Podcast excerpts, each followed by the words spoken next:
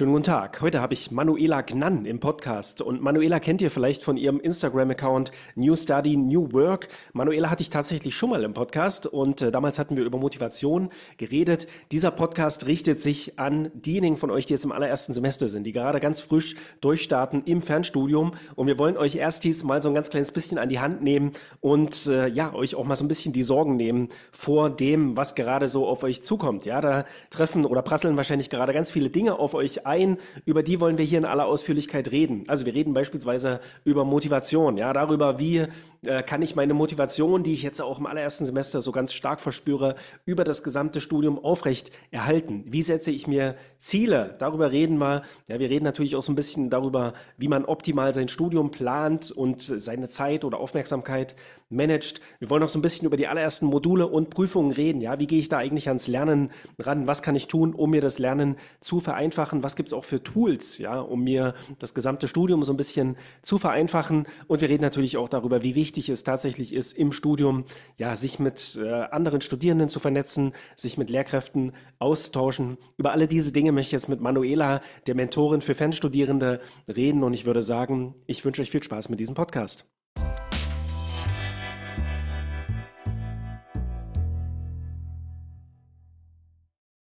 So, Manuela, vielen Dank. Herzlich willkommen hier im Podcast. Ich freue mich äh, sehr, dass wir zusammen so ein bisschen die Erstis äh, im Fernstudium an die Hand nehmen können und mal schauen können und mal so ein bisschen zeigen können, äh, wie man sich den Start ins Studium vereinfachen kann und generell auch das gesamte Studium. Vielleicht stellst du dich erst noch mal kurz vor. Ich meine, wir hatten schon mal zusammen einen Podcast aufgenommen vor ziemlich genau einem Jahr jetzt, aber sag noch mal so ein ganz kleines bisschen was über dich. Wer bist du? Was machst du? Genau, also erstmal vielen, vielen Dank, lieber Christian, für die Einladung in diesen Podcast, zu dem ich jetzt zum zweiten Mal schon eingeladen bin. Du hast recht, äh, vor so ziemlich genau einem Jahr war ich das erste Mal bei dir, damals noch mit meinem alten Accountnamen, den ich mit meinem zweiten Vornamen betrieben habe als Study with Vanni. Ähm, mein Name ist Manuela Vanessa. Ähm, ich bin ja Studienmentorin und auch Dozentin für Fernstudierende. Und ich habe mich letztes Jahr entschieden, den Account umzubenennen in New Study New Work. Auf Instagram könnt ihr mich da finden und äh, auch unter meinem ersten Vornamen Manuela zu kommunizieren. Warum gab es diese Umänderung? Tatsächlich so zwei Gründe dafür. Also zum einen wollte ich ähm, den Account deutlich stärker auf das ganze Thema auch arbeiten und arbeiten im Fernstudium ausrichten und dieses ganze Zusammenspiel. Und gleichzeitig war es durchaus etwas irritierend, dass ich eben mit meinem zweiten Vornamen da auch kommuniziert habe. Das heißt, ähm, da habe ich dann eben gleichzeitig diesen Wechsel gemacht hin zu meinem, äh, zu meiner neuen Ausrichtung, zu meiner neuen äh, Positionierung inhaltlicher Natur und auch gleichzeitig mit meinem ersten Vornamen. Ja, und sag mal, äh, gibt es da so einen Unterschied zwischen ja, der Bezeichnung Mentorin und Coach oder ist das für dich dasselbe? Ist für mich tatsächlich nicht dasselbe. Ist für mich tatsächlich nicht dasselbe. Ich bezeichne mich selber sehr, sehr gerne als äh, Mentorin, ähm, weil ich ja auch Fernstudierenden sehr, sehr häufig auch ganz einfache Dinge an die Hand gebe und sie schnell von A nach B bringe. Na, dass ich einfach sage, okay, du hast jetzt hier ein Problem, eine Herausforderung, beispielsweise mit dem Lernen oder mit dem, Organis Organ mit dem Organisieren deines Fernstudiums. Ich zeige dir und ich sage dir, wie es funktioniert. Ein Coaching wiederum wäre für mich dann eher so, dass man auch tatsächlich sehr stark auch daran arbeitet, Dinge herausarbeitet. Ähm, und da finde ich ähm, häufig diesen Mentoring-Ansatz ähm, für die Fernstudierenden einfach auch passender. Ja, finde ich auch super. Also ich finde den Begriff auch super. Der ähm, Coaching-Begriff ist ja, ja auch so ein ganz mhm. kleines bisschen belastet. Ne? Ja. Ähm, ja, durch Coaching kann ja alles Mögliche sein. Äh, also finde ich auch gut. Und sag mal eine Frage vielleicht noch zu dir. Was motiviert dich denn dazu, ja, das zu machen? Du sagst, du arbeitest selber als äh, Dozentin. Was ja. sind so deine, deine Motivatoren für diese Arbeit? Ich habe tatsächlich so zwei ganz, ganz große Motivatoren für diese Arbeit. Also mir macht die Zusammenarbeit mit Fernstudieren unfassbar viel Spaß. Ähm, ich arbeite wirklich wahnsinnig gerne ähm, im Studium. Äh, ich unterrichte wahnsinnig gerne. Ich habe aber gleichzeitig gemerkt, es gibt tatsächlich immer wieder die gleichen Herausforderungen. Und ähm, da kommen wir später nochmal äh, auf dieses Thema zu, oder auf diese Themen zu sprechen. Ähm, aber ich habe einfach gemerkt, häufig fehlen da so teilweise nur so ganz, ganz kleine Anstöße, um dann wirklich auch zu sagen, okay, so bekommst du überhaupt dein Fernstudium hin. Das ist so der eine ganz, ganz große Motivator, dass ich einfach auch möchte, dass äh, jeder und jede äh, sein oder ihr Fernstudium absolvieren kann, auch gut absolvieren kann und auch stressfrei absolvieren kann. Und ein anderer großer Motivator ist äh, tatsächlich mein eigenes abgebrochenes Fernstudium, wo ich einfach auch äh, damals in der Situation war, wo ich gesagt habe, hm, da sind so viele Dinge, die einfach auch stören, die nicht passen. Und ich denke mir immer so, naja, wenn ich vielleicht jemand an der Hand gehabt hätte oder wenn ich das Wissen gehabt hätte, das ich jetzt habe, wäre das äh, vielleicht einfach auch positiv ausgegangen. Ja, ich finde auch ziemlich cool, dass, also es ist jetzt zu beobachten, dass es immer mehr und mehr so Coaches und Mentoren für Studierende und Fernstudierende Ja, gibt. Aber ich finde das eigentlich ziemlich, eine ziemlich positive Entwicklung, ne? Weil das auch im Vergleich zu dem, ja, zu einem traditionellen Studium äh, nochmal ermöglicht, so sich auch tatsächlich jemanden zu suchen, mit dem man so ganz äh, eng zusammenarbeiten kann, so auch über eine längere Zeit äh, im Studium. Das geht ja, ja an der staatlichen Hochschule und auch in den privaten Hochschulen, wo der Betreuungsschlüssel vielleicht noch ein bisschen besser ist, geht das ja trotzdem nicht, ne? Du hast halt immer nur ab ja, und zu Kontakt äh, zu den Lehrkräften. Und wenn da irgendwie jemand ist, so den du auch ja immer wieder Fragen stellen kannst, die auch professionell tatsächlich beantwortet äh, werden, dann ist es doch schon sehr hilfreich, wenn man da jemanden hat, der eben auch gerade in der Anfangszeit so ein bisschen äh, an die Hand nimmt. Wir wollen mal vielleicht noch beim Thema Motivation bleiben und da haben wir gleich eigentlich einen schönen Übergang für das erste ja, Thema, über das wir reden wollen, nämlich die Motivation. Also ich bin jetzt schon ziemlich lange in diesem Bereich hier tätig, auch beratend für Fernstudierende und ich sehe halt auch immer wieder diese Wellen ja, von Erstsemestern.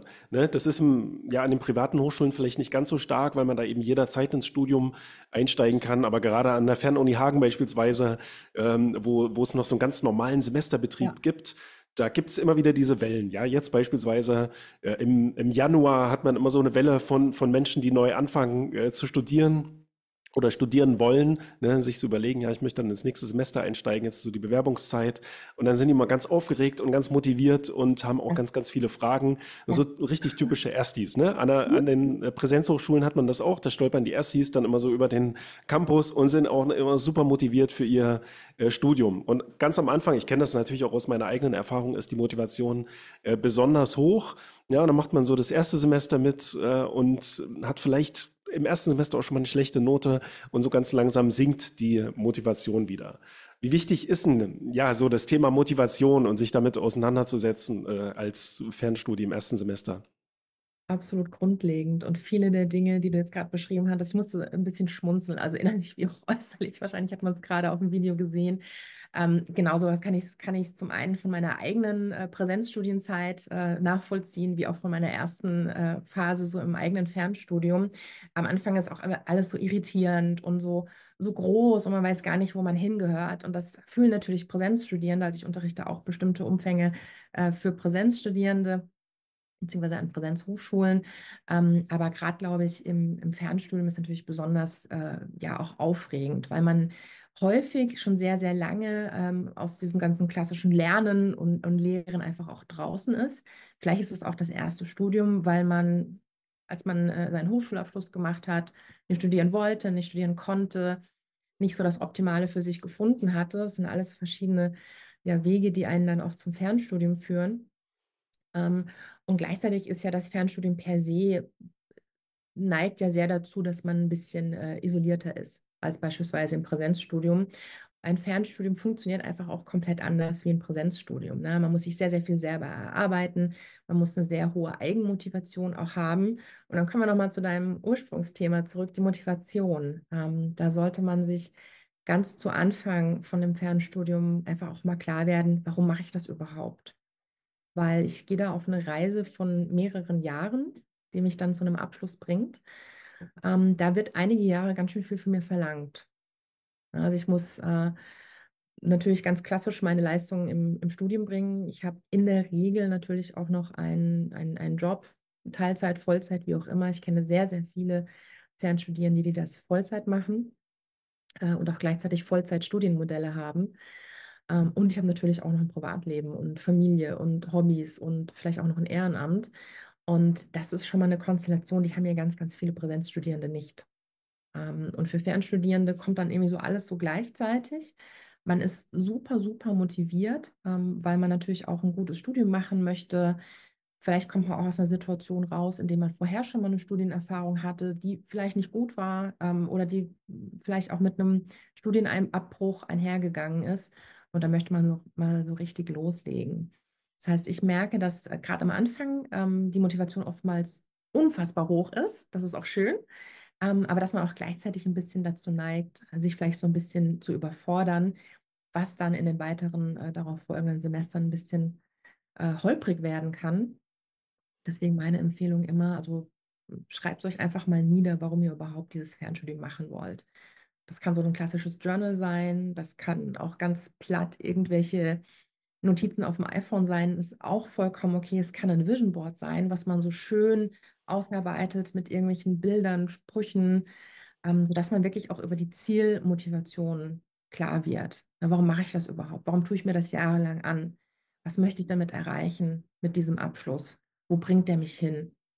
Und wenn das erstmal klar ist, kann es dann äh, natürlich, wenn es auch mal Motivationsprobleme gibt, und die wird es geben, ähm, hilft das natürlich auch über diese Motivationsprobleme hinweg.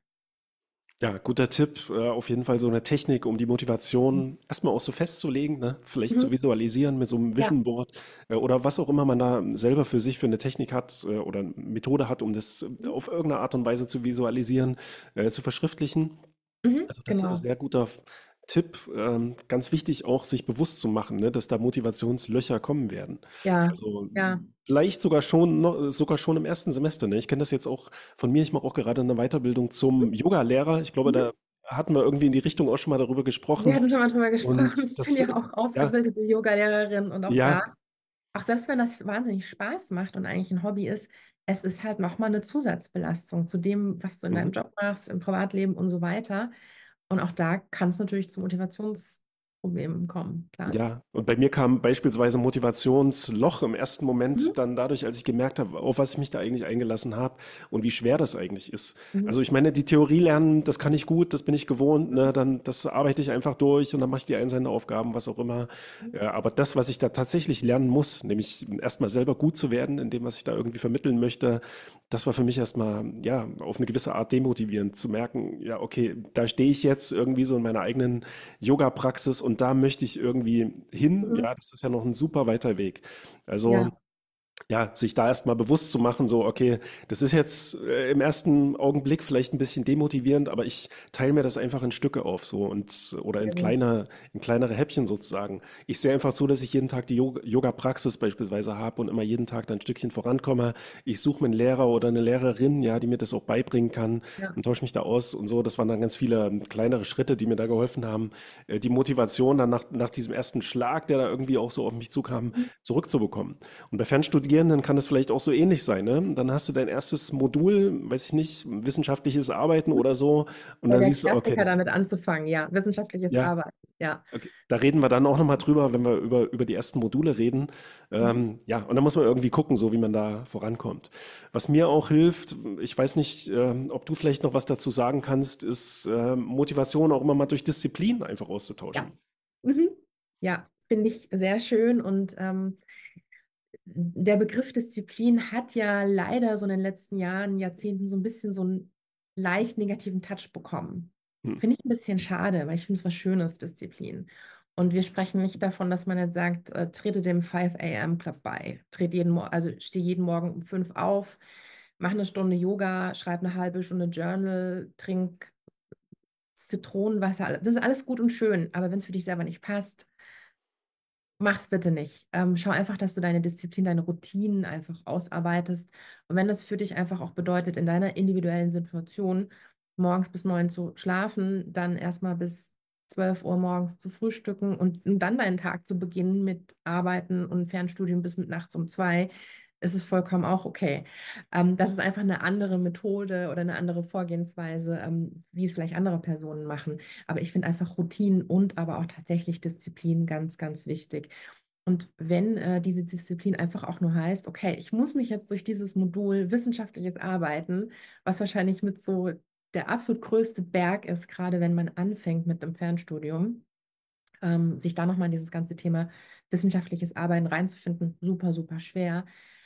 Aber wenn da die Disziplin einfach nochmal heißt, ich lese heute eine Doppelseite dazu und diese Doppelseite möchte ich verstanden haben und möchte die dann auch morgen mich noch daran erinnern und die morgen auch noch verstanden haben, dann ist es schon ein riesengroßer Schritt, wie wenn man jetzt einfach sagt, na, dieses Modul, ähm, tue ich mir ein bisschen schwer damit. Ich schiebe das einfach nochmal weg und da kommt man natürlich dann auch ganz, ganz leicht in so eine klassische Prokrastination rein, ähm, sodass man dann einen Tag nicht reinguckt, zwei Tage nicht reinguckt und flugs sind erstmal ein, zwei, drei Monate wieder rum.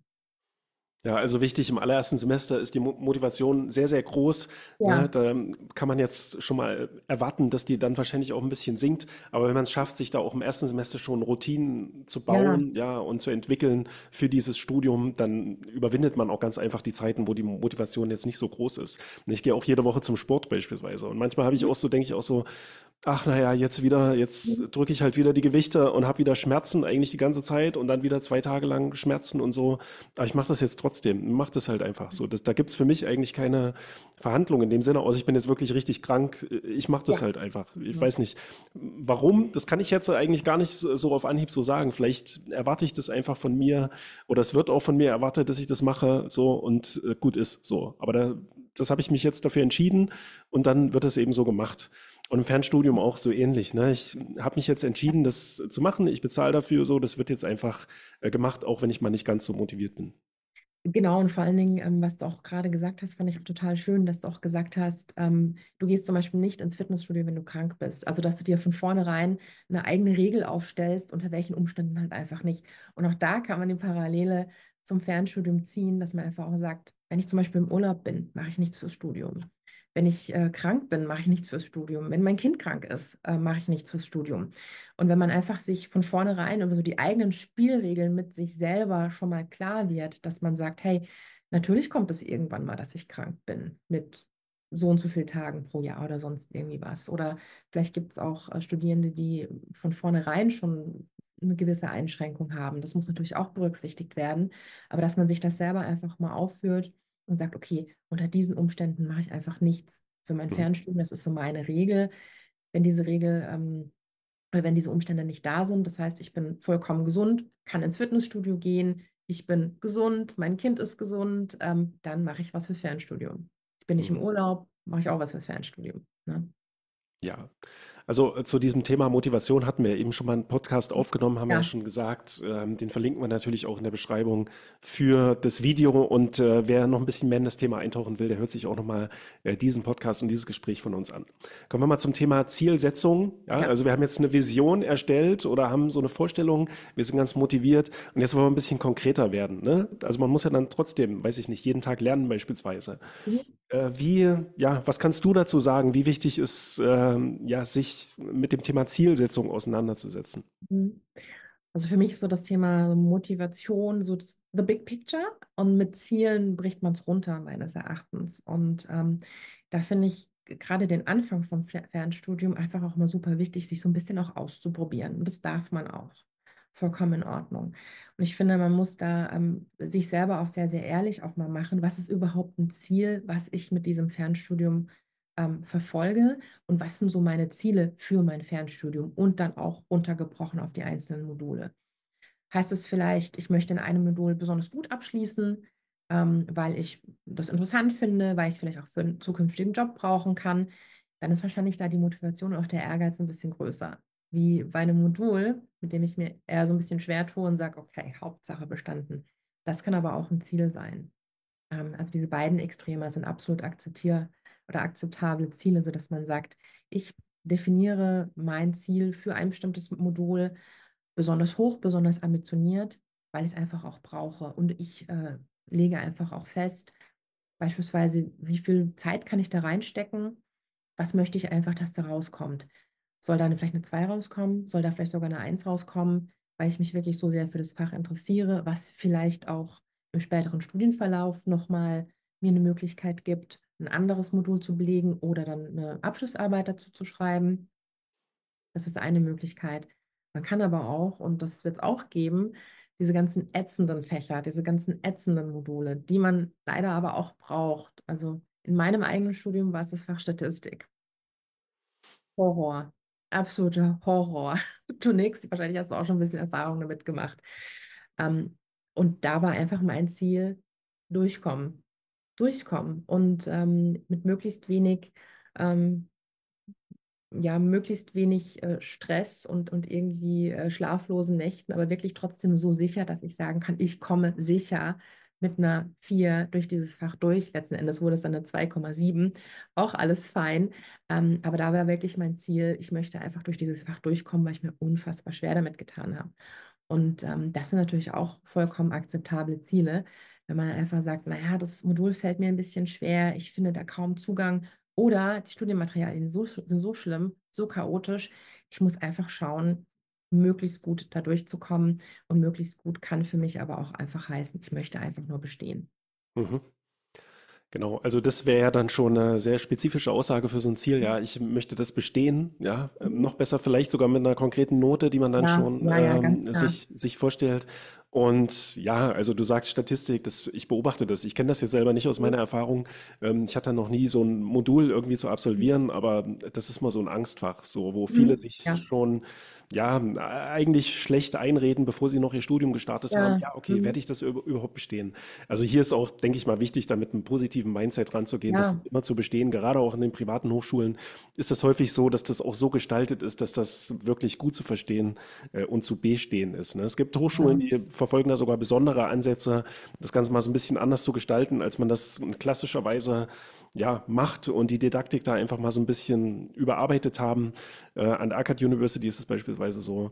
Aber äh, generell ist das überall zu schaffen. Ne? Also da sollte man ja. sich jetzt nicht zu, zu sehr Angst machen. Bei mir war es Philosophie, also ich habe ja mal Philosophie studiert. Ähm, bei mir war es die Logik. Ja, da gab es so ein Logik-Modul. also als ich das studiert habe, gab es noch keine Module in dem Sinne, aber Logikvorlesung, Logikseminar so und äh, da hatten auch viele mal Angst davor. Ja, es war schon recht kompliziert und mathematisch alles, Mhm. äh, aber wir sind dann da alle irgendwie durchgekommen. Also Ja. Ziele, ja, das haben viele wahrscheinlich auch schon gelernt und möglicherweise auch schon an ihren Hochschulen gehört, so in, ja, ähm, ja, so Handouts, die die Hochschule dann auch mal ausgibt. Ziele sollten smart sein. Kannst du da noch Ja. was dazu sagen? Dazu kann ich auch was sagen. Also Smart ist ja auch so eine Technik, die kommt so aus dem Management, also wie man einfach auch sein Ziel definiert. Ne? Also es muss äh, S, also steht für Specific, M für Measurable, A, Attractive, R, also das R, ähm, Reachable, also dass es eben auch erreichen kannst und T, also Timely, also dass es zeitlich erreichbar ist. Und diese ganzen Kriterien ähm, tragen dazu bei, dass du ähm, ein Ziel formulierst, was sehr, sehr spezifisch für dich ist. Und wenn auch wirklich dieses, spezi äh, dieses spezifische Ziel für dich heißt, ich möchte diese Statistik, Logik, Vorlesung, wie auch immer, einfach nur bestehen mit einer 4 bis zum Ende meines Studiums, äh, bis zum Ende meines Semesters, ähm, dann hast du einfach auch schon sehr, sehr viel gemacht.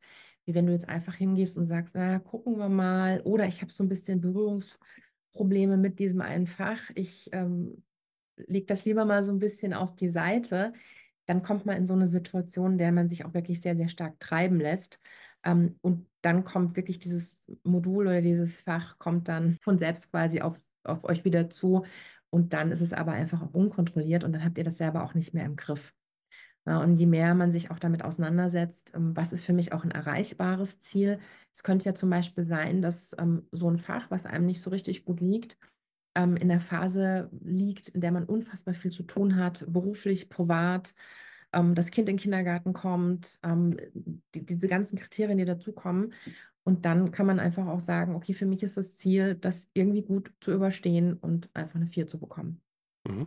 Und wie wichtig ist, dass diese Ziele auch so ein bisschen flexibel sind? Absolut wichtig, gerade für Fernstudierende. Ähm, wir haben es ja gerade schon gesagt, also da können ja auch privat, beruflich ganz, ganz viele Dinge dazwischenkommen. Könnte ja auch mal sein, man hat diese Kindergarteneingewöhnung des eigenen Kindes und plötzlich merkt man, funktioniert gar nicht so richtig, ähm, wie ich mir das vorgestellt habe. Ich muss das vielleicht nochmal zeitlich verschieben und das Kind geht erst in drei Monaten, sechs Monaten im Kindergarten. Ähm, das heißt, ich habe dann natürlich eine ganz große Auswirkung auf meine zeitlichen Ressourcen. Das heißt, da muss ich immer wieder meine Ziele anpassen schauen, ähm, passt meine ursprüngliche Planung überhaupt noch? Komme ich mit meinen Ressourcen, die ich habe, einfach auch noch mal hin? Weil ich glaube, es ist keinem und den Studis am allerwenigsten geholfen, wenn die dann irgendwann mal in so einen Modus kommen, dass sie sagen, kenne ich auch ganz, ganz viele Fälle tatsächlich. Ähm, ich stehe morgens um halb fünf auf, äh, sitze um fünf dann im, am, am Schreibtisch und arbeite jetzt dann erstmal zwei Stunden an meinem Studium und schaue dann, dass ich dann noch meinen Zehn-Stunden-Job und meine Familie gewuppt bekomme. Ähm, das hält man vielleicht mal eine kurze Zeit durch, aber definitiv nicht über die drei, vier Jahre eines Fernstudiums. Ne? Und dass man einfach auch sagt, man muss da wirklich sehr, sehr flexibel und ähm, nicht nur flexibel, ich finde auch immer ganz, ganz wichtig, dass man sich da ehrlich macht. Ja, ganz wichtig, ne, dass da, dass man auch, ja, sich vorher, bevor man anfängt zu studieren oder wenigstens im ersten Semester klar wird, so, dass sich auch die Lebenssituation völlig ändern Ja, kann. Eigentlich manchmal von einem Tag auf den anderen. genau. Ne, es kann auch mal ein Unglücksfall passieren oder sowas. Ähm, aber auch so. Also bei mir war das jetzt beispielsweise bei dieser Yoga-Weiterbildung so, dass sich äh, eigentlich meine gesamte Lebenssituation ganz grundlegend verändert hat. Nicht von heute auf morgen, ähm, aber so über, über diese, ja, über diese Monate der Weiterbildung. Und da, da war auch einfach so viel zu tun teilweise, dass ich gar keine Zeit hatte mehr, mich um groß um das Fernstudium zu kümmern. Ich meine, die Yoga-Praxis habe ich irgendwie mal versucht aufrechtzuerhalten, ne? Aber auch das ging zeitweilig gar nicht mehr äh, so gut. Und dann, ja, muss man jetzt kein schlechtes Gewissen haben, ne? Sondern einfach gucken, so wie geht es weiter, die Ziele neu setzen, neu definieren. Ähm, und ja, also das sollte auch flexibel sein. Was auch ganz wichtig ist, glaube ich, bei Fernstudierenden, ist sich klarzumachen, dass es gerade im ersten Semester möglich ist, dass man vielleicht auch sogar nochmal die Hochschule wechselt. Ne? Ja, Das, ja, ja, das, ganz das, wichtig. ja. äh, Man hat dass ja, man sich das einfach auch bewusst macht, wenn man wirklich äh, merkt, okay, diese Hochschule auch mit ähm, den Angeboten, äh, den angebotenen äh, Kursen, Modulen, äh, Dozierenden, äh, Studienabläufen und so weiter, da, da spielen ja ganz, ganz viele Faktoren mit rein zur Auswahl von der Hochschule, dass wenn man wirklich relativ bald schon merkt, das ist nicht so richtig meins, ähm, wie die Hochschule das handhabt, aber der Studiengang ist meins, dann könnte man natürlich auch sich für einen Studien- oder für einen Hochschulwechsel entscheiden, ganz klar. Mhm. Dann lass uns mal über das Thema Zeitmanagement reden, ja, wobei das auch so ein bisschen ein schwieriger Begriff ist, aber Ja, so über die Planung, ne? Die Ziele ja. gehören ja irgendwie auch mit zur Planung dazu. Ähm, ja, kannst du ein bisschen was dazu sagen? Was sind so die ersten Schritte, wenn man jetzt in sein Studium geht? Also wir legen uns die Ziele fest, ähm, ja, und, und versuchen unser Studium so ein bisschen zu planen. Was sind, wie gehe ich da vor am besten? Mhm. Und da hast du gerade eben schon äh, wunderbare Stichwörter geliefert. Hey, da kann irgendwas dazwischen kommen. Und was ich in meinen äh, Mentorings auch ganz häufig höre, und ich finde eigentlich die Formulierung wirklich sehr, sehr schön, das Leben ist dazwischen gekommen. Ich wollte halt mal ganz häufig grillen gehen mit meinen Freunden.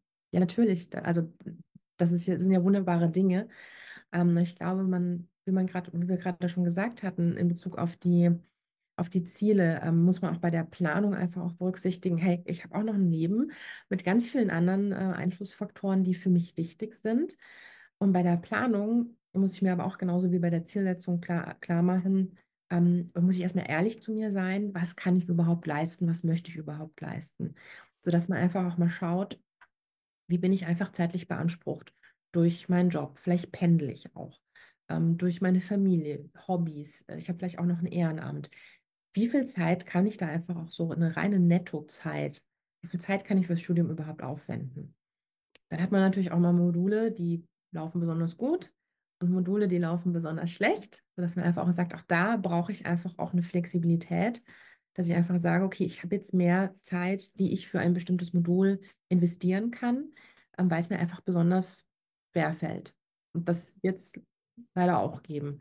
Und ich bin tatsächlich großer, großer Fan von Pufferzeiten dass man schon bei der Planung, schon bei seinem eigenen Zeitmanagement sich bewusst macht, hey, ich brauche einfach einen bestimmten Puffer für vielleicht auch Zeiten, in denen ich auf Rückantworten warten muss, in denen beispielsweise in der Gruppenarbeit man sich ein bisschen ausführlicher abstimmen muss.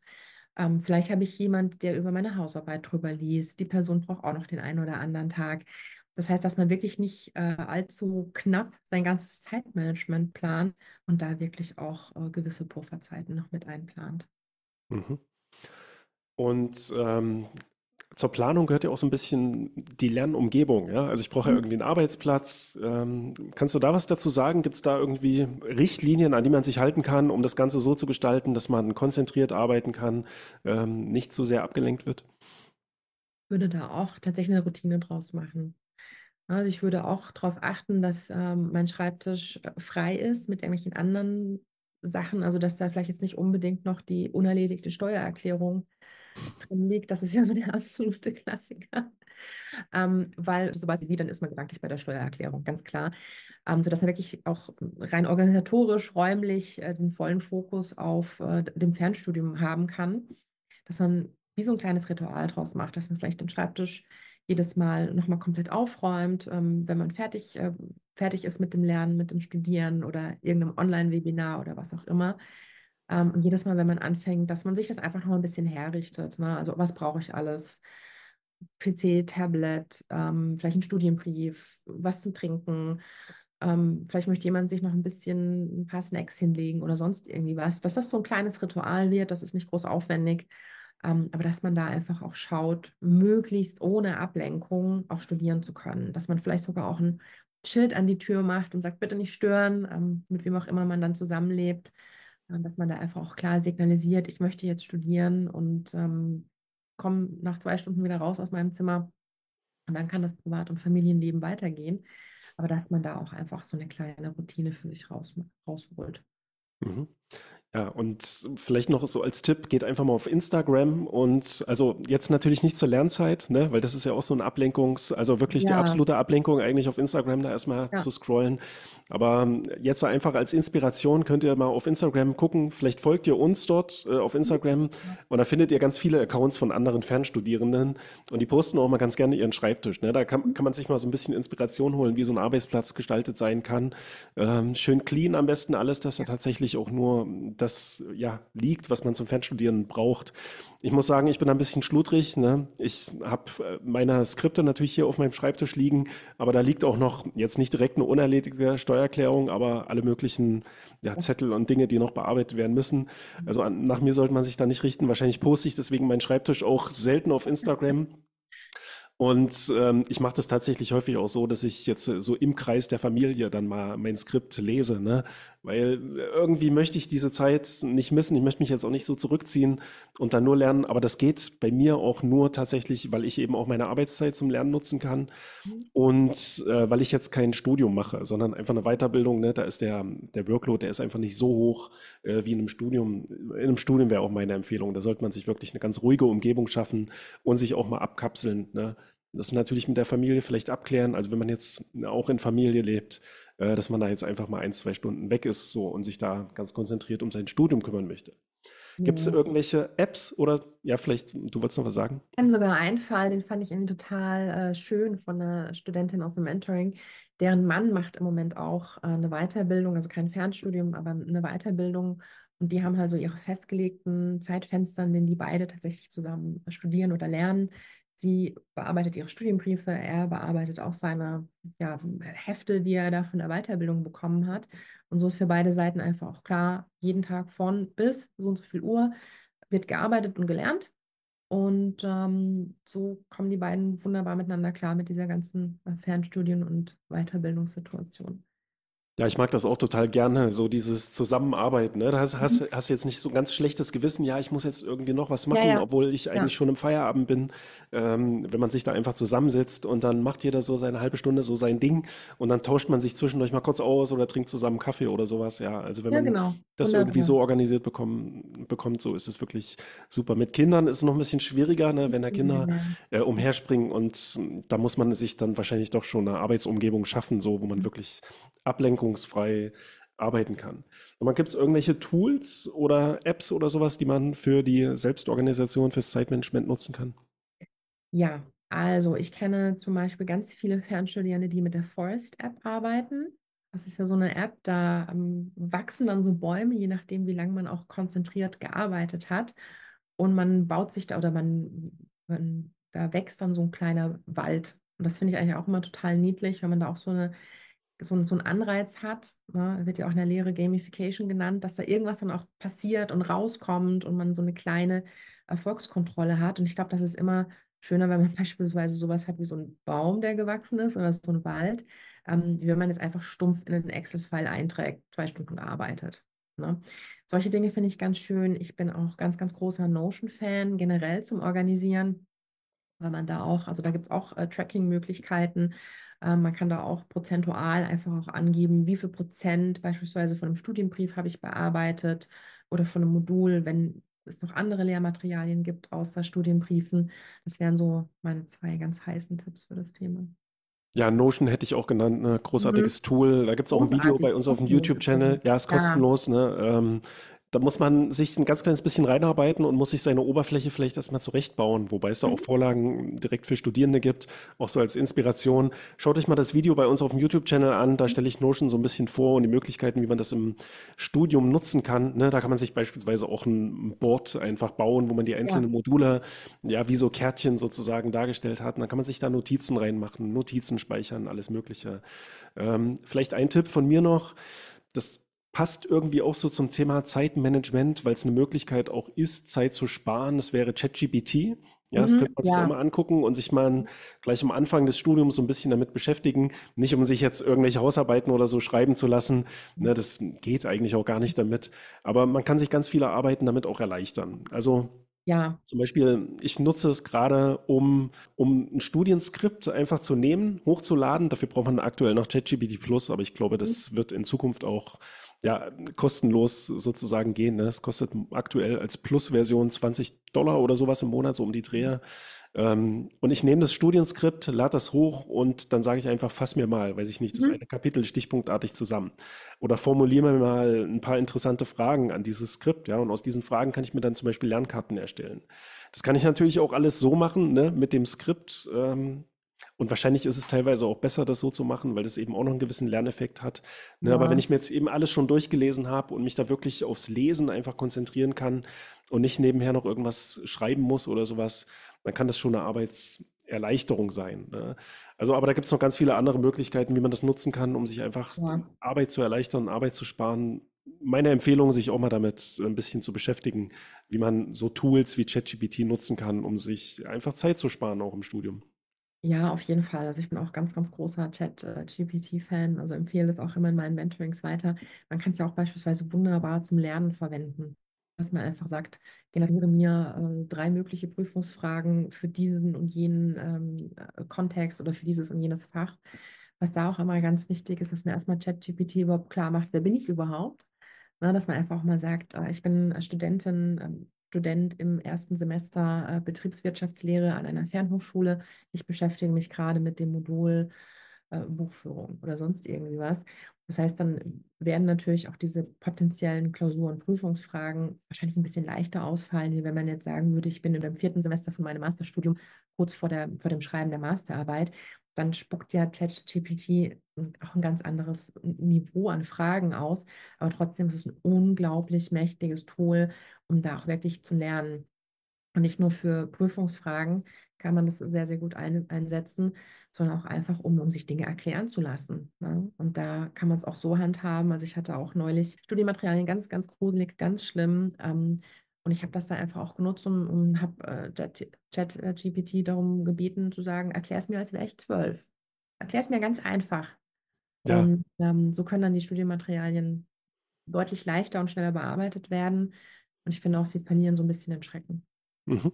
Mhm. Ich habe das beispielsweise auch für meine Yoga-Weiterbildung Mhm. genutzt, um mir einfach mal so eine Liste, ähm, ja, von der, der wichtigsten Asanas beispielsweise Ja. erstellen zu lassen. Also erstelle mir eine Liste mit, weiß ich nicht, 15 wichtigen Asanas, mit äh, Sanskritnamen, mit deutscher Bezeichnung, Ja. mit Beschreibung, vielleicht mit Gegenindikationen, also wann man, wann man das jetzt nicht ausführen Ja. sollte.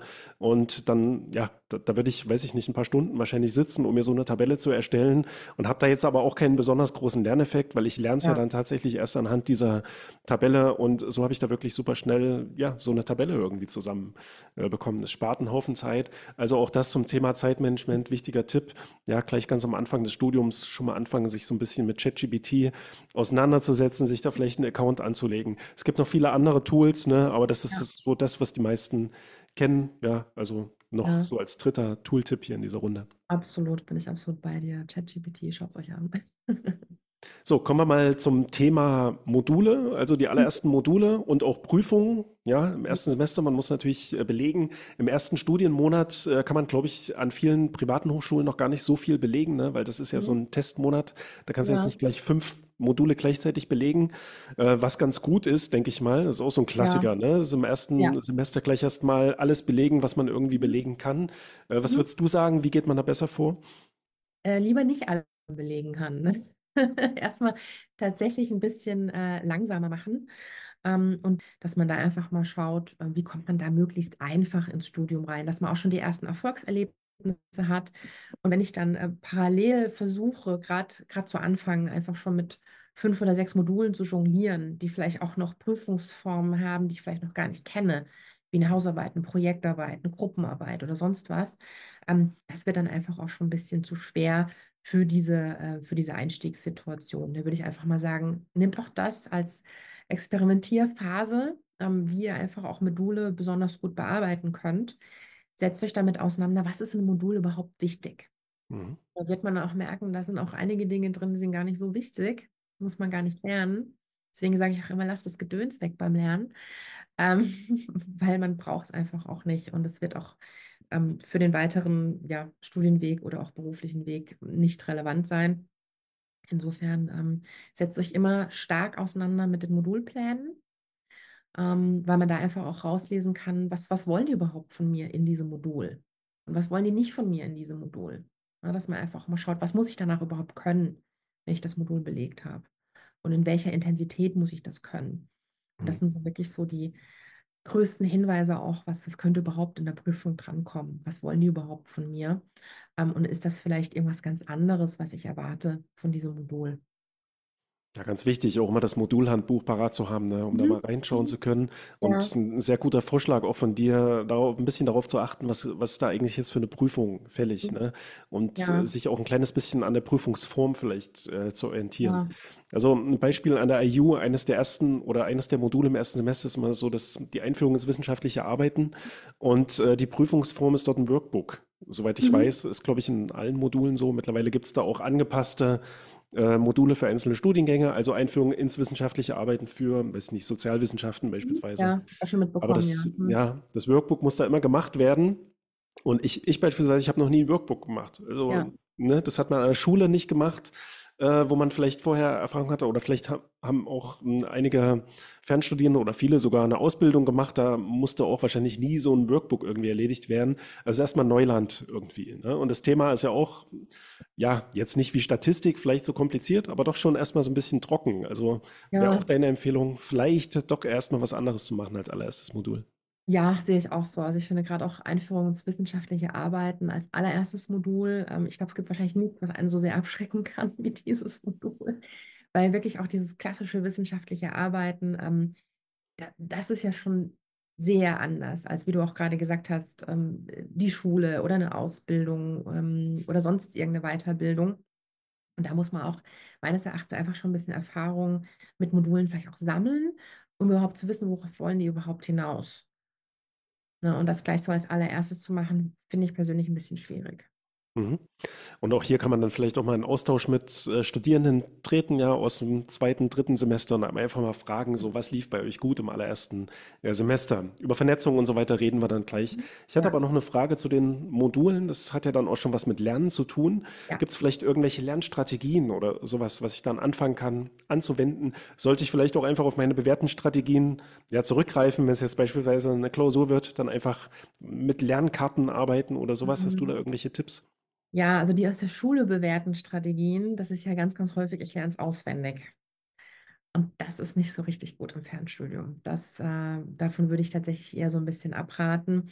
Ich würde da tatsächlich auch noch mal ein bisschen zurückblicken auf das Thema Module, da einfach mal schauen, was ist hier überhaupt wichtig, was soll ich können, in welcher Intensität soll ich das können. Ähm, was ich auch immer sage, was, was für mich so eine total sichere Bank ist, die Grundlagen des jeweiligen Faches wirklich von vorne bis hinten beherrschen. Dann kann eigentlich nicht so wahnsinnig viel passieren, dann kann nicht so wahnsinnig viel Abgefahrenes kommen, äh, bei dem man dann total aus der, ähm, ja, aus der Rolle fällt, sage ich mal so im, im Rahmen von der Prüfung. Ähm, dass man da einfach auch mal schaut, ähm, ich brauche auf jeden Fall meine Grundlagen, ich muss auf jeden Fall meine Fachbegriffe alle, alle kennen, alle können. Und wenn da beispielsweise so ein bestimmtes äh, Modell oder eine bestimmte Berechnungsmethode ist, die auch angegeben wird im Modulplan, dass ich die einfach danach beherrschen muss, das ist ja höchst verdächtig, dass es irgendwie mal im Rahmen von der Prüfungsform abgefragt wird. Während dem, während dem Lernen und während dem Bearbeiten von den Modulen ein bisschen darauf hinarbeiten, was könnte da überhaupt kommen, ohne da wirklich groß zu spekulieren, wenn es drinsteht im Modulplan. Das muss gekonnt werden. Ist relativ wahrscheinlich, dass es irgendwie abgefragt wird. In den Studienskripten sind ja häufig auch Fragen, also Lernfragen, äh, Ja, mhm. Lernkontrollfragen und sowas, ne? Die kann man auch gut nutzen, um sich beispielsweise auch äh, Karteikarten zu erstellen oder ja, Lernkarten.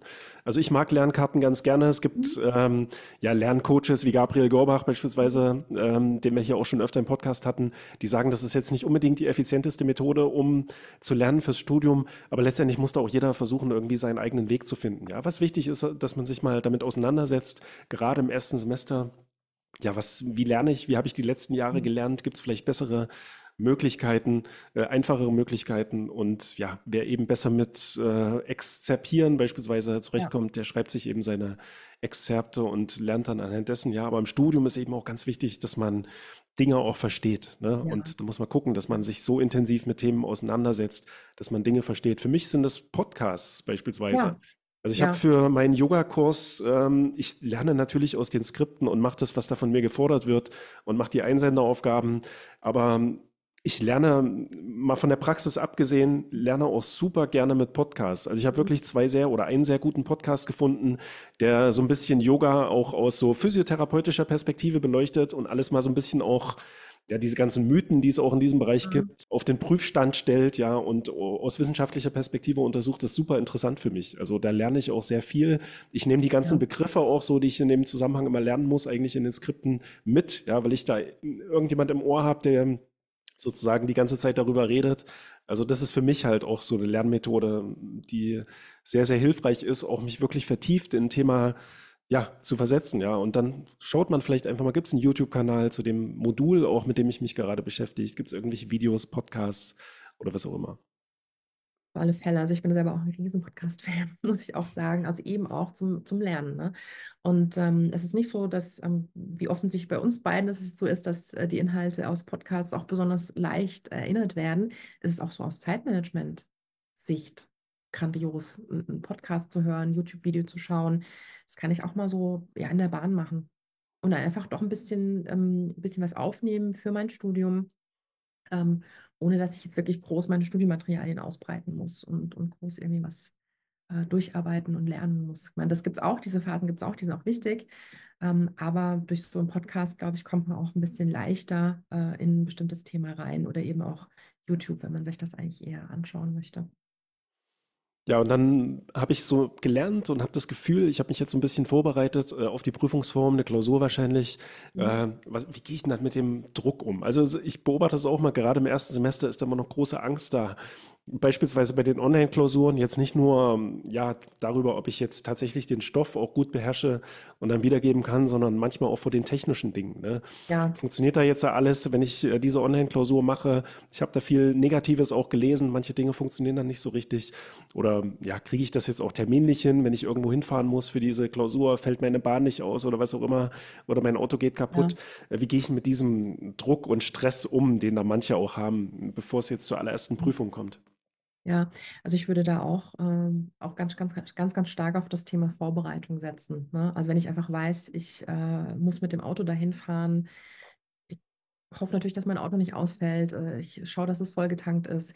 Wenn ich weiß, ich muss mit dem Zug da irgendwo hinfahren, dann nehme ich vielleicht ein oder vielleicht sogar zwei Bahnen früher. Oder wenn ich irgendwie die Möglichkeit habe, äh, übernachte ich an dem Ort, ähm, wo diese Prüfung auch stattfindet, um einfach auch diesen Stressfaktor rauszuziehen. Ne? Dass man wirklich sagt, okay, das, darüber muss ich mir jetzt keine Sorgen mehr machen.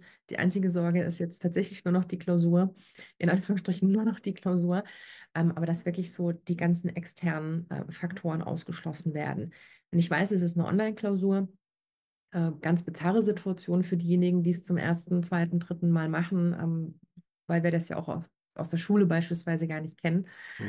Ähm, da würde ich mich auch technisch gut einfach vorbereiten, dass mein PC geladen, also dass der Akku voll ist, ne? Also dass da irgendwie das äh, Ding nicht irgendwie plötzlich abschmiert und, und ich einfach aus dieser Online-Klausur rausgeschmissen werde. Ähm, dass mein WLAN stabil ist, dass ich darauf ein bisschen drauf achte, dass jetzt parallel nicht ähm, fünf weitere Personen in meinem WLAN drin sind und irgendwelche ähm, Videogames äh, streamen oder sonst irgendwie was solche Geschichten. Ähm, was da auch, glaube ich, ganz wichtig ist, sollte tatsächlich irgendwas schiefgehen, dass ich da auch wirklich so schnell wie möglich das Prüfungsamt informiere und sage, Leute, mir ist jetzt gerade wirklich komplettes WLAN zusammengebrochen. Ähm, ich hatte jetzt eine Unterbrechung in der Prüfung. Wie gehen wir jetzt damit um? Und das sind auch keine Unmenschen, die wissen das, dass es durchaus mal passieren kann, dass man da auch für diesen Fall, der mit einer gewissen Wahrscheinlichkeit eintreten kann, dass man da sich auch einfach vorbereitet, um sich selber da den Stress zu nehmen, den Druck zu nehmen oder einfach auch sich sagen zu können, egal was jetzt hier eintritt, ich habe es schon mal durchdacht und ich bin darauf vorbereitet. Ja, diese Online-Klausuren haben ja auch den Vorteil, dass du die Klausur in dem Sinne in deiner gewohnten Lernumgebung Ja, schreibst. Ne, ja, das nimmt vielen auch schon mal so ein bisschen die Angst, weil du eben in der Situation die Klausur schreibst, in der du vorher wochenlang möglicherweise immer wieder gesessen hast und gelernt hast. Und da hast du ja nicht die ganze Zeit ängstlich gesessen, sondern du hast da eben gesessen und hast dich mit Themen auseinandergesetzt und warst eigentlich ganz entspannt. Und ja, dadurch hast du dann wahrscheinlich auch jetzt keinen Trigger in dem Sinne, der dich erstmal stresst, ja, wie das häufig bei so richtigen Klausuren, also die in Präsenz stattfinden, der ja. Fall ist. Da kommst du da hin, alle sind irgendwie aufgeregt, es raschelt alles und sowas, das fällt da alles irgendwie weg. Ja, Ja. in dem Sinne Ja, haben diese, genau. Und ja, äh, auch so ein ganz wichtiger, wichtiger Aspekt, den du gerade gesagt hast. Ähm, häufig ist es so, dass, dass andere Studierende einen total nervös machen. Also das kenne ich aus meiner ähm, Präsenzstudienzeit. Also wenn da wirklich die, die beste Freundin von einem Fach total Angst hatte, hatte man plötzlich auch total viel Angst, wenn man die am gleichen Morgen vor der, vor der Klausur dann auch schon äh, gesehen hat und die Angst mitbekommen hat. Das fällt natürlich dann auch weg und das äh, gewohnte Umfeld hilft natürlich sehr dabei. Ja, reden wir noch ein bisschen über das Umfeld, Mhm. nämlich äh, über das Thema Ja, Vernetzung. Im Fernstudium ist man ja doch mehr oder weniger relativ ja, alleine unterwegs, ja. Also zumindest ist jetzt niemand physisch anwesend, außer man hat sich so eingerichtet, äh, wie in dem Beispiel, was du genannt hattest, ne, wo man dann irgendwie so zusammen auch sitzen kann und ja. studieren kann mit Partner oder Partnerin. Ähm, aber das ist ja jetzt nicht die Regel, ne? Nee. Was würdest denn du sagen? Wie wichtig ist, Mhm. äh, ist es, sich im Fern, auch im Fernstudium zu vernetzen und Kommilitonen kennenzulernen?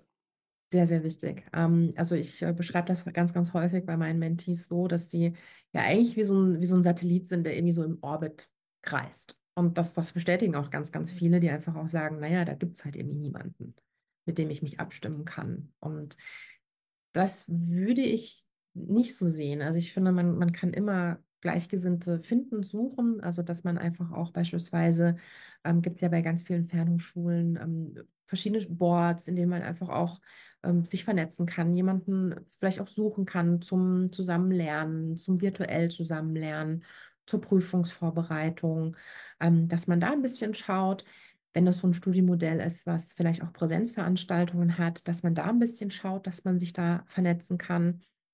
Und was natürlich auch ganz wichtig ist, äh, dass man sich auch mit seinen Dozenten und Dozentinnen vernetzt. Also das ist so meine Erfahrung, dass da gar nicht so wahnsinnig häufig Kontakt gesucht wird. Und ähm, ich als Dozentin freue mich ja immer total, wenn ich angeschrieben werde, auch mit, mit so einer Fragestellung im Sinne von, ich muss jetzt bei Ihnen eine Hausarbeit schreiben, ich weiß aber gar nicht über was. Oder ich tue mir so schwer, ein Thema zu finden. Ich habe schon ähnliche Themen geschrieben. Können Sie mich unter- mich unterstützen? Also da freue ich mich immer, ähm, weil man da auch nochmal einen schönen Impuls geben kann. Häufig durch wirklich so, echt nur so einen ganz, ganz kleinen Schubser. Es braucht oftmals gar nicht so wahnsinnig viel. Ähm, und dafür sind ja auch die ganzen Lehrkräfte da und auch wirklich da überhaupt keine Scheu, äh, die Personen da anzusprechen. Dafür sind die wirklich auch da und, und die helfen und unterstützen wirklich auch gerne. Und über das eigene Fachgebiet spricht eh jeder gerne. So. Ja, absolut. Und das sind jetzt so zwei Aspekte, ne? Auf der einen Seite der Kontakt äh, zu Ko Kommilitonen, auf der anderen Seite der Kontakt auch zu Lehrkräften. Ja, Ähm, was die Kommilitonen angeht, ja, du hast schon gesagt, ne, man findet natürlich äh, seine Kommilitonen häufig auch über die Online-Plattform oder Lernplattform äh, der Hochschulen. Auf der einen, ja, bei der einen Hochschule besser, bei der anderen weniger besser. Wo man definitiv immer Kommilitonen auch findet, ne, auch aus anderen Hochschulen, ist Instagram. Also das ja, ist auch so mein Tipp. Da gibt es auch ja, eine super Community von Fernstudierenden. Ja, müsst ihr einfach mal schauen, findet man da auch sehr, sehr schnell, die da tatsächlich auch über ihre Accounts hauptsächlich ihre Lernfortschritte teilen. ja. Ähm, ein bisschen was so über das eigene Leben. Also natürlich ist Instagram auch eine Ablenkung, hatten wir schon drüber geredet, aber äh, auch so, um so ein Gefühl zu bekommen, ich bin hier nicht alleine in diesem Studium. ja. Da gibt es noch ganz viele andere, die das machen, ja. Da gibt es ganz, ganz viele andere und ich kenne es auch äh, von ganz vielen äh, Studierenden, die ihre Lernfortschritte auf Instagram teilen, dass sie auch angeben, also wie weit bin ich jetzt überhaupt, was studiere ich und wo. Also und das ist ja dann auch eine Möglichkeit, die Person einfach mal anzuschreiben. Und also meine Erfahrung ist, dass äh, Leute eigentlich auch sehr, sehr gerne helfen und unterstützen. Und ich glaube, da kann man auch äh, ganz, ganz gute Kontakte schließen. Mhm. Dann gibt es noch die klassischen Foren. Ja, es sind heutzutage jetzt Ja. nicht mehr ganz so, ähm, ja, nicht mehr ganz so häufig genutzt wie noch vor ungefähr so 10, 15 Jahren. Ähm, aber wer mehr darauf steht, ne, der, der nutzt halt so ein Forum. Es gibt auch Gruppen auf Facebook, ähm, die man nutzen kann. Ne? Da gibt es auch größere Gruppen. Da hat wahrscheinlich auch jede Hochschule ihre eigene Gruppe. Ich weiß, weiß nicht, ob es auch so themenbezogene Gruppen gibt, glaube ich auch, wie von einzelnen Mentoren oder Lernberatern oder Beraterinnen, die häufig auch ihre Gruppen äh, dort gründen. Du bist mehr auf Instagram unterwegs, ne? Mehr auf Instagram, ja. Ja. Und äh, auf Whats- WhatsApp gibt es häufig auch äh, Gruppen Ja. ne, von, von Kommilitonen, die sich auch nur für einzelne Module da einfach zu einer Gruppe zusammenschließen, um sich dann da auszutauschen. Also da gibt es ganz, ganz viele Möglichkeiten, sich zu vernetzen. Sollte man sich vielleicht auch nicht überfordern lassen, sondern einfach erstmal gucken, was bietet die Hochschule jetzt äh, im Online-Campus für Möglichkeiten, um mit anderen in Kontakt zu kommen. Ja. Der andere Aspekt, ne, das sind die Lehrkräfte, hast du jetzt Ja. auch schon genannt. Hast du vielleicht noch ein paar Tipps, wie man ja optimal mit einer Lehrkraft, also mit einem Dozent oder einer Dozentin kommuniziert? Schreibt man da jetzt so im, weiß ich nicht, in Straßenjargon beispielsweise eine E-Mail so, hey, Alter, Alte, wie geht's? Oder? Eher weniger. Also ich würde ja äh, Studierende auch nicht so ansprechen. Ne? Ähm, ansonsten wirklich, also erstmal keine Scheu. Das finde ich immer ganz, ganz wichtig. Das ist was, was ich ganz häufig mitbekomme, dass da wirklich erstmal eine ganz große Hürde ist, eine Lehrkraft anzusprechen. Ähm, ich denke aber, also wenn man äh, das freundlich und höflich macht, ähm, so wie es eigentlich auch sein sollte, ich glaube, das ist keine allzu große Raketenkunst, die wir da verlangen ähm, dann, dann bekommt man auch eine freundliche und höfliche Antwort. Ähm, was ich auch immer ganz, ganz wichtig finde, ist, dass man so ein bisschen erzählt, ähm, wenn man beispielsweise ähm, einen Zeitdruck hat oder so. Wenn man sagt, äh, ich muss vor einem bestimmten Datum meine Hausarbeit einreichen und habe ein bisschen Zeitdruck oder sonst irgendwie was. Ähm, freue mich, wenn Sie meine Anfrage kurzfristig überprüfen. Also wirklich solche Geschichten, dass man es auch ein bisschen klar macht. Ähm, oder dass man einfach sagt, hey, ich bin jetzt, äh, so einen Fall habe ich jetzt auch ganz aktuell, ich werde jetzt erstmal sechs bis acht Wochen in Asien reisen. Ähm, wundern Sie sich bitte nicht, dass Sie jetzt erstmal längere Zeit nichts von mir hören. Dann weiß ich das einfach auch, okay, die Studentin, äh, die reist jetzt erstmal, die hat was anderes im Kopf als äh, das Fernstudium. Ich habe vielleicht selber noch ein bisschen mehr Zeit, um das zu bearbeiten oder sonst irgendwie was. Aber ansonsten wirklich, also traut euch, ähm, dafür sind die Lehrkräfte da. Da beißt niemand. Es spricht jeder unfassbar gerne über das eigene Fachgebiet. Ähm, kann ich mich nur wiederholen. Und da ähm, sollten wirklich auch die allermeisten ähm, Lehrkräfte wirklich auch sehr, sehr schnell und äh, zuvorkommend reagieren. Ja, man muss ja jetzt nicht äh, so eine Romane in den E-Mails schreiben, ne, wenn Nein. man da schreibt, so und trotzdem ein bisschen respektvoll auch mit der Zeit äh, des Gegenübers Ja, umgehen, ne? Aber ja, ich, es ist auch meine Erfahrung so. Ich habe auch mal freundliche Antworten zurückbekommen. Ich, äh, wenn man jetzt an der Präsenzhochschule wäre, ne, da gäbe es ja immer noch die Sprechstunden. Das gibt es jetzt im Fernstudium nicht mehr so, dass man da irgendwo in einem Raum vorbeigeht und äh, sich dann nach fünf Minuten hinsetzen kann, über sein Thema redet. Ich weiß nicht, wie das ist, ob es da an einigen Hochschulen gibt es wahrscheinlich auch so eine Art digitalen Sprechstunden, dass man Ja. da, ja, gibt's. Ja, also ich mache das zum Beispiel auch ähm, mit meinen Studis. Also die wissen, dass auch wann das stattfindet. Die wissen auch, dass das, ähm, dass sie sich ganz kurzfristig melden können.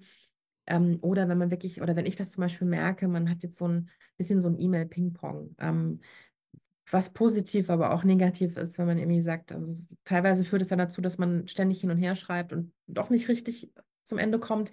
Oder auch gleichzeitig, dass man so ein bisschen so das Gefühl hat, ähm, es, es wäre einfach besser zu sprechen.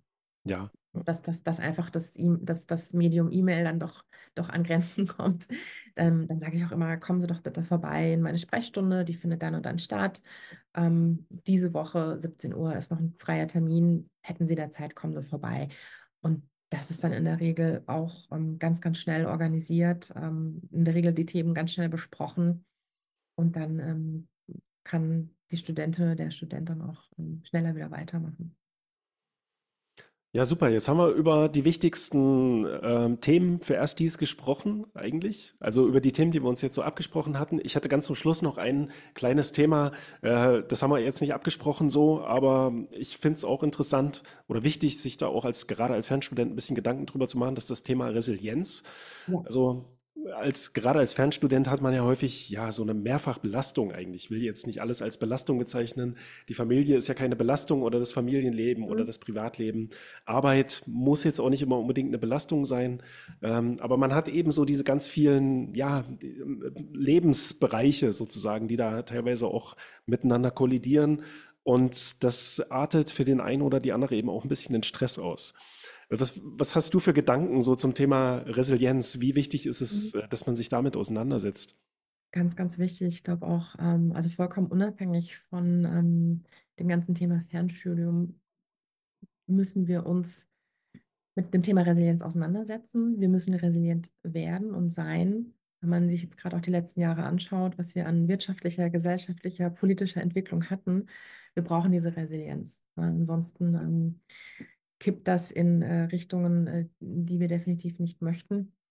Wenn wir jetzt nochmal zurückspringen zum Thema ähm, Fernstudium, ja, also ich brauche einfach diese Re Resilienz, auch diese Stressresistenz in Bezug auf wirklich Hochphasen, weil es ist dann, wie du vorhin auch schon gesagt hattest, dass du machst deine Weiterbildung oder du machst ein Fernstudium, bist eigentlich schon so ein bisschen aus der, auf der Zielgeraden und hast dann plötzlich, wir bleiben nochmal bei meinem Beispiel, was ich vorhin gesagt hatte, plötzlich klappt die, ähm, die Kindergarteneingewöhnung von deinem Kind nicht. Oder äh, es ist Herbst und dein Kind äh, schleppt einen Schnupfen, Grippe, sonst irgendwas vom Kindergarten heim oder du wirst selber krank oder sonst irgendwie was. Oder wenn wir an die Corona-Phase zurückdenken, du bekommst Corona, liegst erstmal sechs Wochen flach oder sonst irgendwie was, ähm, dass man sich dessen auch bewusst wird. Ähm, es wird diese Krisen geben und das sind dann auch Krisen. Ne? Ähm, und ich muss aber auch für mich Methoden und, und Mechanismen haben, dass ich einfach auch ähm, mit diesen, mit diesen Krisen umgehen kann. Ne? Dass ich Mechanismen habe. Ähm, das kann sein, dass ich einfach mal draußen einen Spaziergang mache, dass ich einen gemütlichen Kaffee trinke und so wirklich so kleine Pausen einbaue, bis hin zu, dass man vielleicht mal ein, ein Wochenende plant ohne Medien, um einfach auch keinen Einfluss zu bekommen, weil wirklich auch ganz viel auf uns einströmt. Und das finde ich auch einen sehr, sehr wichtigen Faktor. Ja, die Pausen, ne? Super wichtiger Ja, Faktor zur ja, Erholung, hast du äh, genannt. Wissen wir ja auch, auch aus der Lernforschung ja, letztendlich, ne, dass ge- gerade die Pausen auch wichtig sind, um das Gelernte irgendwie, ja, erstmal tatsächlich richtig zu vertiefen und äh, im Langzeitgedächtnis oder wo auch immer zu verankern. Äh, also Pausen ganz, ganz wichtig, ne? Und äh, diese Pausen ermöglichen ja dann auch, wenn man sie wirklich so nutzt, dass man sich auch erholt in den Pausen, ne? mhm, ähm, dass man einfach ja aus stressigen Phasen sich oder von stressigen Phasen sich schnell wieder erholt. Also ganz wichtig, auch die Pausen mit einzuplanen. Da sind wir wieder beim Thema Planung äh, letztendlich. beim Das, das gehört eben zu Planung. diesem Studium auch mit dazu. Und da kann eben auch mal ein Urlaubssemester mit dazugehören, ne? Ja, Dass man auch mal eine längere Pause nimmt und weiß, ja, okay, ich brauche jetzt einfach diese Zeit, um Energie zu tanken. Ähm, danach geht es dann aber mit voller Kraft weiter. Auf jeden Fall, dass man sich einfach auch nochmal klar wird, ähm, was ist vielleicht in der Vergangenheit nicht so ganz rund gelaufen in meinem Fernstudium? Möchte ich das überhaupt noch? Ne, mit, mit allen Faktoren, die, die mit sich, ähm, die, da- die da mitkommen. Oder vielleicht hat sich bei mir auch grundlegend sowas verändert, dass ich auch sagen kann, ich kann es vielleicht doch nicht mehr weiterführen. Aber bevor man da wirklich auch in Richtung Studienabbruch geht, würde ich wirklich auch sagen, macht eine Pause, legt mal, also entweder es gibt ja auch je nach Studienmodell die Möglichkeit, ein Modul mal nicht zu belegen, dass man da sich vielleicht ein, zwei, drei Monate Pause nimmt oder wirklich so dieses klassische Urlaubssemester, dass man wirklich ein halbes Jahr auszieht und dann einfach auch sagt, okay, im Moment habe ich einen komplett anderen Fokus. Ähm, da ist es nicht äh, möglich für mich, dass ich ein Fernstudium mache. Mhm. Äh, ja, liebe Manuela, also ich glaube, wir haben jetzt über die wichtigsten Sachen geredet. Äh, das Thema Resilienz haben wir auch noch mit dazu genommen. Vielleicht kannst du uns oder unseren Zuhörern und Zuschauern mal noch sagen, wie kann man dir am besten folgen? Auf Instagram wissen wir ja, das haben wir Ja. jetzt schon genannt. Ähm, aber wie kann man auch mit dir in Kontakt treten, beispielsweise, wenn man an einem Mentoring interessiert ist? Genau, also ihr könnt natürlich ähm, jederzeit und gerne über Instagram mir eine Direct-Message schicken. Ansonsten wäre auch meine E-Mail-Adresse manuela at newstudynewwork, also alles zusammengeschrieben, newstudynewwork.de. Da könnt ihr mich auch gerne ähm, anfragen. Es gibt auch ab jetzt äh, tatsächlich zu buchen ein äh, Mini-Training für den Start ins Fernstudium, das da heißt Smart Start. Ähm, das wäre dann auch so eine Möglichkeit in einer kleineren Gruppe ähm, wirklich auch diesen Start ins Fernstudium zu planen, zu machen, ähm, sich da vielleicht auch über diese Möglichkeit äh, zu vernetzen. Da sind im Prinzip alle Themen, die wir heute besprochen haben, auch abgedeckt. Ähm, es gibt dazu äh, verschiedenste Live-Calls, Workbooks. Äh, es gibt eine Telegram-Gruppe dazu, um da einfach ein bisschen einfacher ins Fernstudium zu starten. Und ähm, wir haben ja jetzt äh, Mitte Februar, das heißt, diejenigen, die vielleicht auch diesen Podcast später hören, also es wird regelmäßig ähm, dieses Mini-Training geben, Smart Start. Und ähm, genau, also jetzt startet dann ganz, ganz bald die Februar-März-Gruppe in Smart Start. Ja, cool. Wir verlinken das natürlich auch alles in der Beschreibung für den Podcast äh, auf YouTube und auf Spotify und wo auch immer ihr diesen Podcast hört und seht. Und ja, lieber Manuela, das war ein super Austausch. Herzlichen, herzlichen Danke. Dank äh, dafür und ich wünsche dir noch einen schönen Tag. Danke für dich auch.